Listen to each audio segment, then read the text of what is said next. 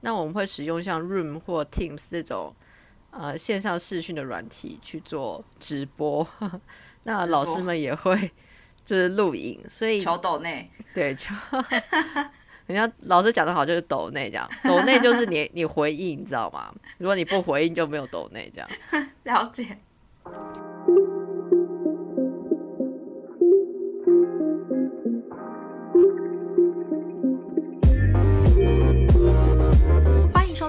我是祝英台。我是祝英台，是祝英台湾人分享生活的广播节目，其中有留学生，也有来工作的人。节目中将与你分享他们的海外经验与英国现况。嗨，大家好，我是 Iris。嗨，大家好，我是 Gina。呃，很不好意思，因为这一集刚好遇到我们期末考，所以晚了一点。Gina，你有期末考吗？突然间意识到，其实我们真的是在做学生的身份 在这里呢。对啊。本来以为只是就是换个地方宅而已，结果就宅在家里，就突然间啊，好像要考试哎，有点累。然后最近感觉很不容易睡觉哎，不知道为什么。我以前是那种一沾床就很容易睡，但是现在就翻来翻去就睡不太好。我以前工作太累，所以也是一沾床就可以直接到隔天这样。不过我最近都失眠了，自从过年开始。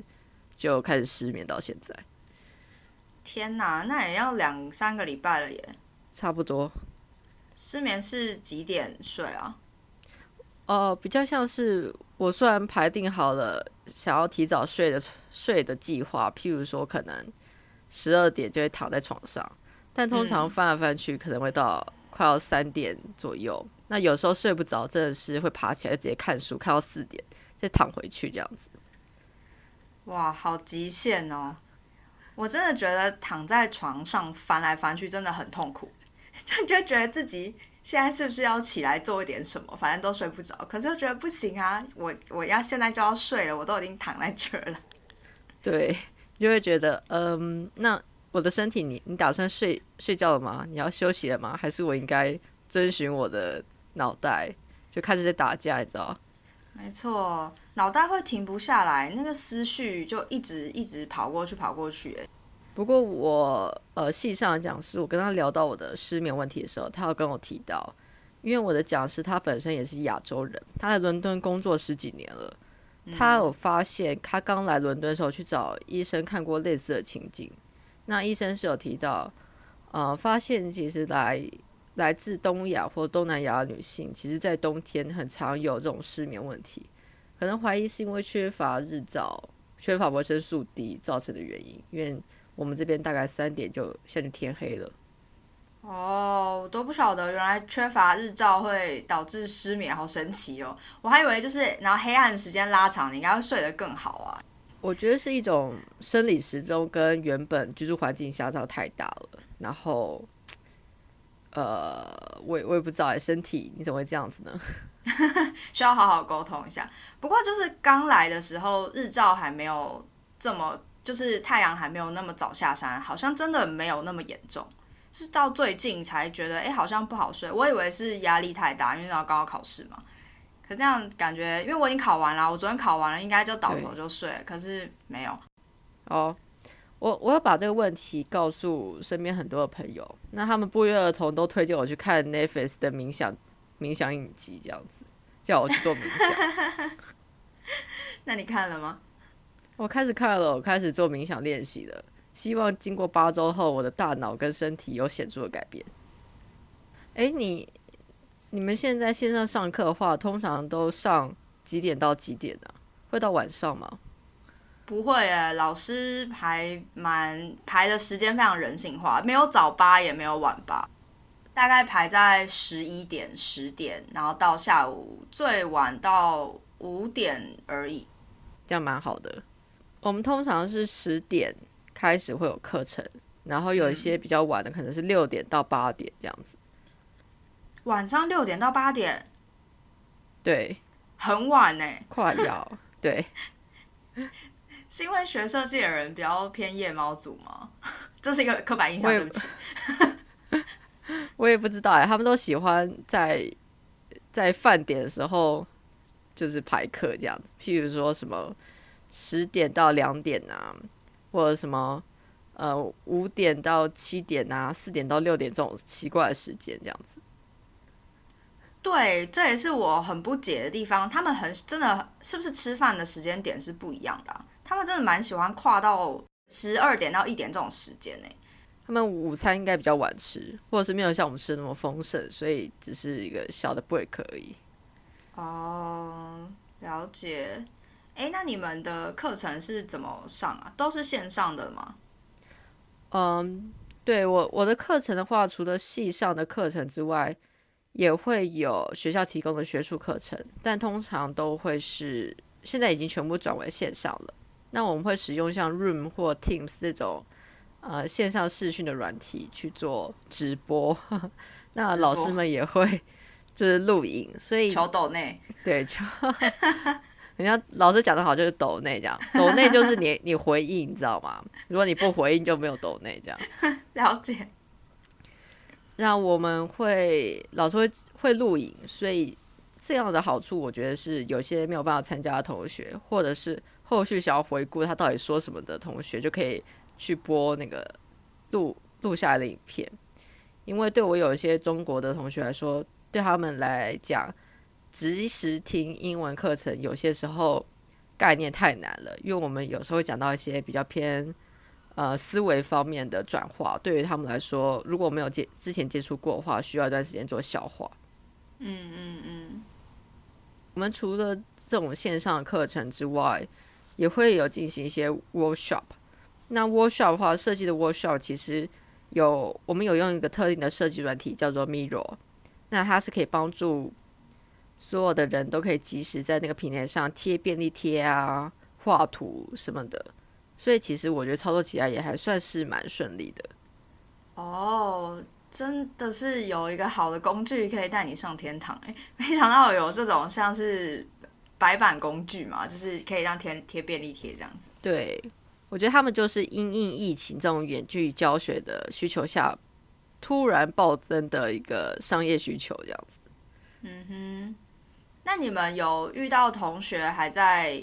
比如说，我的同学有一些都还在中国啊，或其他地方，尤其是中国，然后他就会有翻墙的问题，导致他没有办法用我们学校的系统上课。因为我们学校的官方系统是 Blackboard，我不知道你们是不是，就一个什么黑板的软体。然后他们接进来的时候就会各种卡关。有一次上课的时候，我的组员只看得到投影片，听不到老师讲话，就想说我必须要帮助他嘛，因为他要跟我一起讨论。我就是跟他讲说，还是我打微信给你，然后你用微信听声音，就这样子完成了一堂课。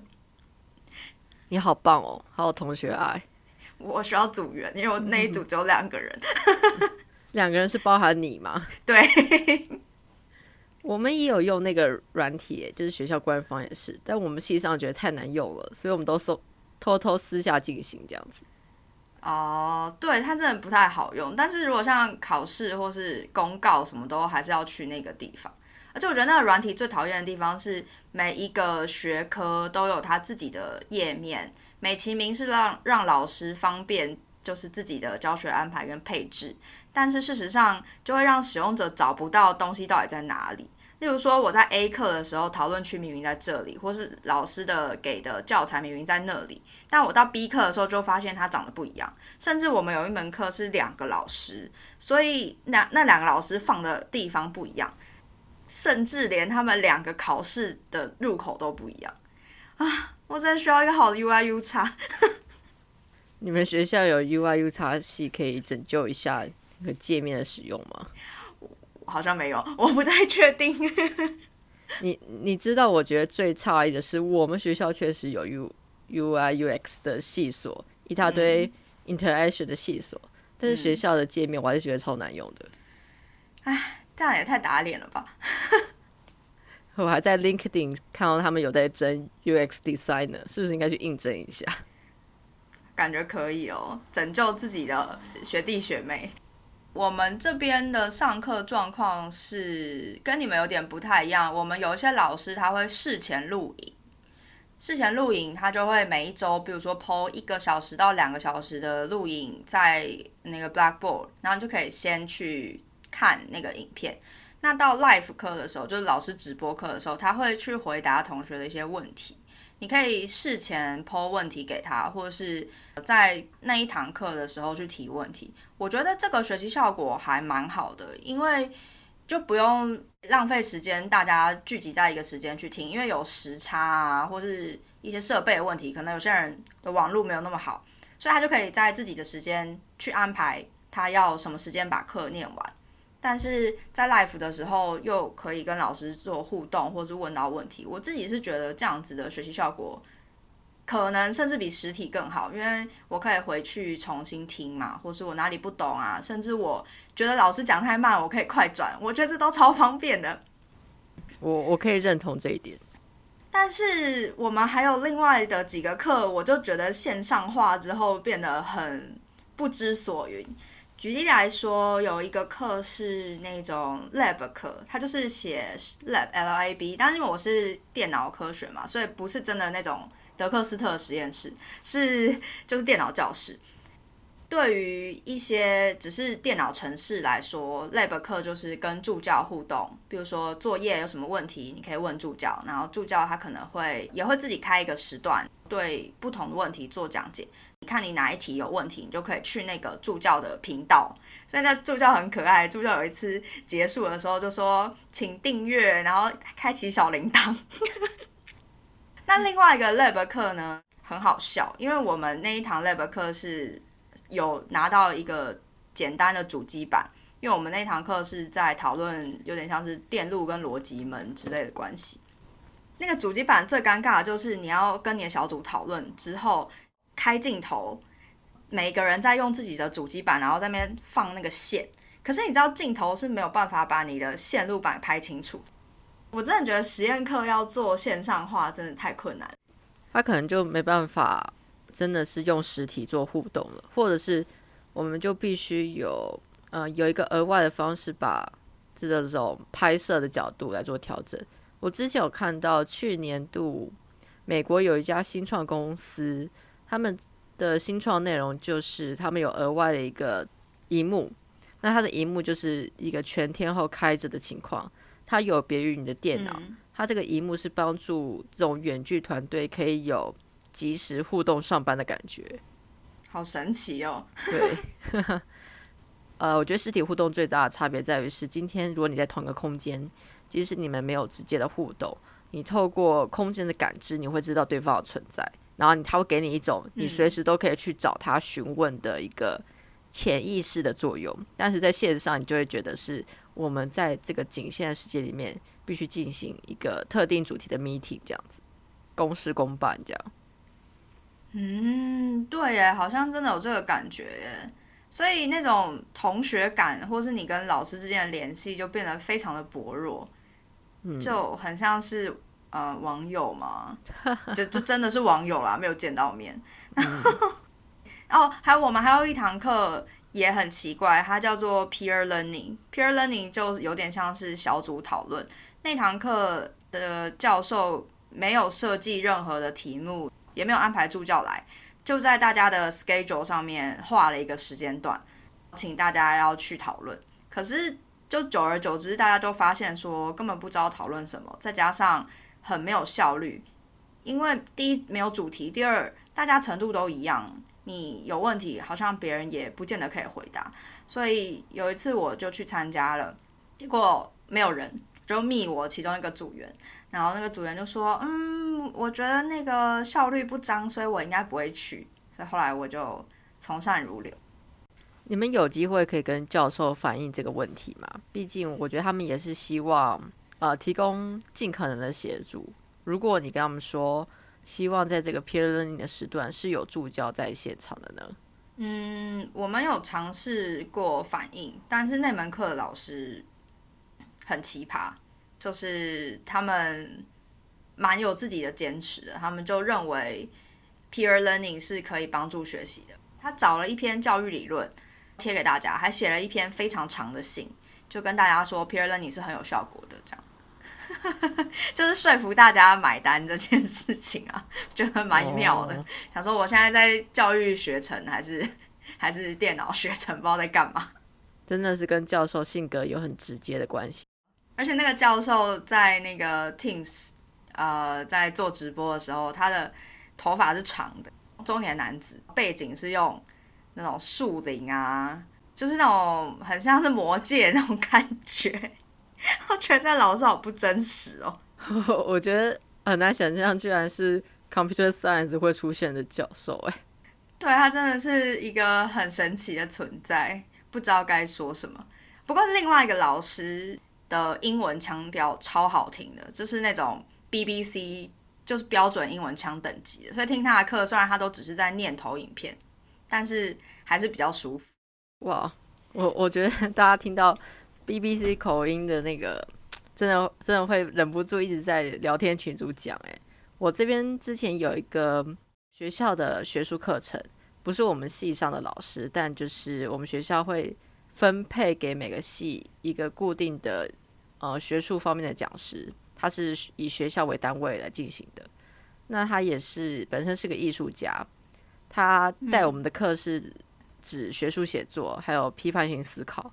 那他因为是，他人非常很好，就是一个很老派的英国绅士那种感觉。那他也是标准的，嗯，BBC 腔。然后我们所有同学就疯狂的在聊天室里面，就是给他按爱心这样子，现实抖内，为之倾倒与疯狂。对，我觉得就是老师们认真上课，然后也提供有用的知识，同时讲话也非常温柔。譬如说。我们是用线上平台进来，那他看到每个人的名字出现，就会跟大家打招呼，就说早安啊，谁谁谁，你好啊，谁谁谁，欢迎你加入我们今天的课程啊，谁谁谁这样子。那如果有人离开的时候，也会这样做，就是拜拜，谁谁谁，再见，谁谁谁这样子。好温馨哦，我们这边完全没有哎，就是啊，好，那今天课上这边拜拜，然后老师是第一个退出的。我们这边老师都最后一个退出，你们那边相差蛮大的。哇塞，不愧是学设计，就是要那种跟人互动的感觉吧？对，而且我最喜欢他的原因是，哦，他在每堂课结束课程之后，他都会跟大家说再见，并且会说一句他的招牌话，就是大家要记得彼此照顾，要记得温柔，要记得呃聆听对方的感受，希望大家都保持平安。然后等着大家退出这样子。天哪，我已经融化了。那像你们的设计课，应该很多实作或是讨论的部分吧？我们的课比较有意思的是，呃，因为我读的服务设计，其实我们很注重在设计研究。那因为我们都是以小组为单位进行呃专案的专案的进行。所以我们会有很大量的小组个人的讨论时间，那等于是我们的课程基本上，呃，除了老师在授课，或者是会邀请我们的专案的利益关系人来我们的课程进行演讲或是 presentation 之外，其他时间都是小组的讨论，或是跟教授自己约 tutorial 时间。哦，所以其实。很多时间都是小组要互相协调一个时间，或是跟教授协调时间去讨论这样。呃，对，因为我觉得我们教授蛮好的，是只要你在呃 Slack 私讯，可以私讯他，问他是否有时间安排，他就会提供你他适合的时间。那我们每个礼拜也会有个固定的一天，专门是检视每一组小组的进度，或是跟大家做发表的日期。所以在那一天里面，教授也会有排定固定的 tutorial 时间，避免大家太逃避进度，还是要来跟他讲话这样子。嗯嗯嗯嗯。那你们的小组讨论也都是线上的吗？我在第一学期的时候还有机会可以线下，因为我们需要做田野调查。那从今年开始，全部都转为线上。不过我觉得这也是无可厚非的，因为其实我们现在专案太多了。但是以每个人都是用小时在切，你知道，切会议时间，所以我也觉得这也是线上会议的好处，就是你可以减少这个交通奔波的行为，这样子。嗯嗯，而且线上的课程或是会议，我觉得还有另外一个好处，就是很像妙丽有那个，不是它有一集有一个镜子嘛，可以翻，然后它可以引分，类似引分身之术。那就有一次我想要参加一个讲座，然后又想要听另外一个活动，所以我就开了两个界面，看哪边有趣我就去哪边。我也是，我会这样做。真的哦？会，我就把一其中一个的那个呃镜头还有麦克风都关掉，这样子。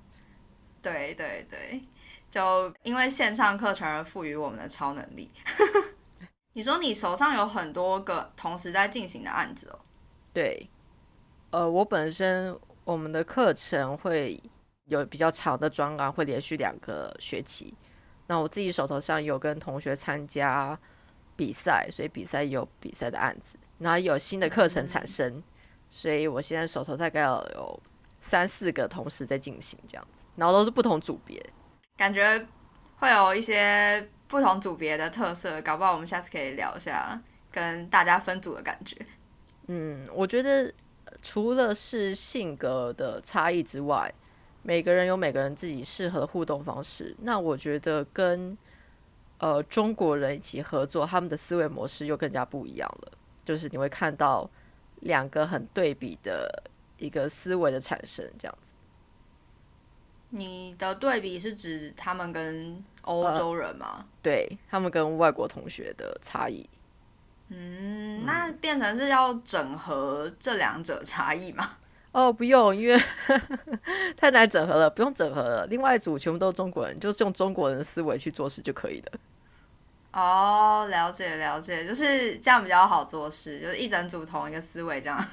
对，我觉得作为台湾人最大的好处，大概就是介于两者之间，所以你马上，我马上就可以知道两者思维的差别是什么。所以其实我觉得在。互动上来说，这样子的观察对我来说是很有趣的。嗯嗯，这一点我也有感受出来，因为我的寝室有中国人，也有印度人。那他们有一次在讨论啊，因为我印度同学有一天就很开心的说，他要帮其中一个印度的女同学助选，他要当我们这个寝室整整栋寝室的代表，这样子。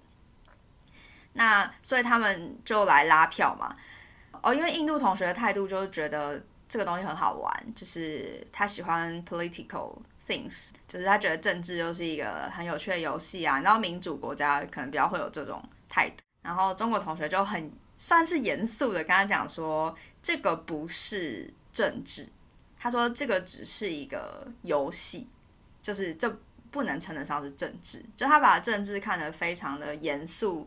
我感觉出来，印度同学就一脸懵逼了。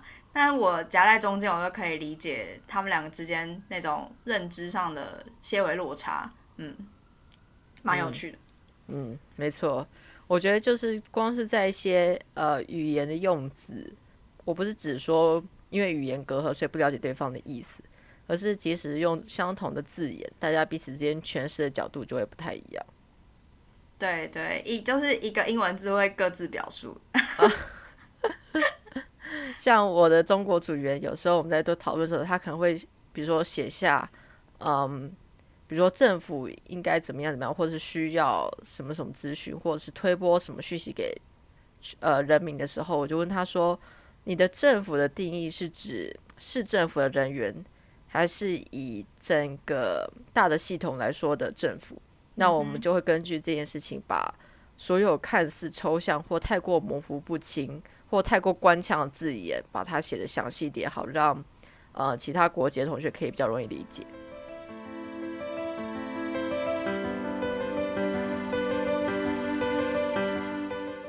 哎，感觉听完你的就是线上课程，还有一些小组分组的状况，联系呃好像有点清楚，又好像还有很多地方不是很理解哦。